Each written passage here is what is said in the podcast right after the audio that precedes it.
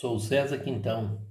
Estou aqui para levar até você uma palavra de conforto, de carinho, de paz e de amor. O título de hoje é A Estrada da Vida. A nossa caminhada é marcada por diversas etapas de altos e baixos. A cada momento do caminho, passamos por transformações que vão moldando o nosso ser. Na primeira etapa, ficamos deslumbrados com o novo, com todo o conhecimento que vamos adquirindo, nos fazendo sonhar com mudanças e com o aprofundamento nos tornamos idealistas, queremos ganhar o mundo. Associados, conhecimento e ideal, passamos a criticar ideias diferentes das nossas. Acusamos, julgamos, temos a intenção de destruir tudo para renovar chegamos a desconhecer o respeito ao próximo. Como sabemos, o tempo não para e temos que avançar e seguimos na estrada nos achando supra-sumo, presos em nossos pontos de vista, com discursos comoventes, queremos mudar o outro de toda maneira. Conseguimos até manipular alguns companheiros de jornada, mas como o tempo é dono de tudo, começamos a perceber que alguma coisa nos incomoda e sentimos uma dorzinha na alma que vai dilacerando o nosso íntimo e percebemos que tudo aqui vivido não passa de uma ilusão. Enxergamos que a mudança do mundo não é simples como imaginávamos, que tínhamos que enfrentar a falsidade daqueles que caminham junto conosco. Somos direcionados por forças estranhas para caminhos menos dignos quando desejamos praticar o bem. Percebendo todo este incômodo interior, nos desabamos em um choro profundo. Não um choro desesperado, mas aquele que lava nossa alma, mostrando o quão difícil mudar o mundo.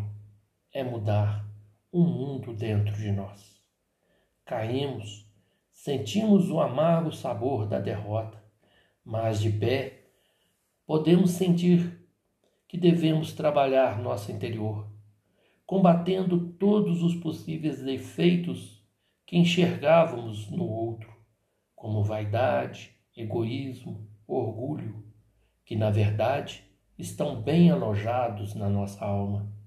A mudança se inicia no instante em que passamos a abrir a porta do nosso coração para Jesus e seus ensinamentos, nos aproximando de um Pai que nunca se afastou de nós, que nos respeita em nosso livre-arbítrio, sempre nos dizendo para estarmos próximos dele.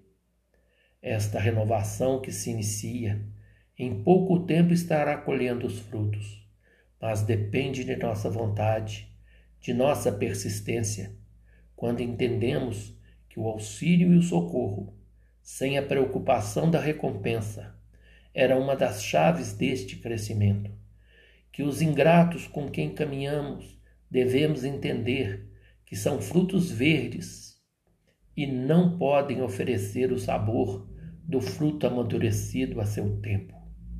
A esta altura, podemos entender que o conhecimento, o ideal, o entusiasmo, a combatividade em favor do bem continuam sendo importantes em nossa caminhada. São importantes para compreender a necessidade de refletir a vontade divina no serviço ao próximo, motivo maior de nossa caminhada. Nesta etapa do caminho, podemos visualizar Jesus e ouvir suas palavras de amor para conosco.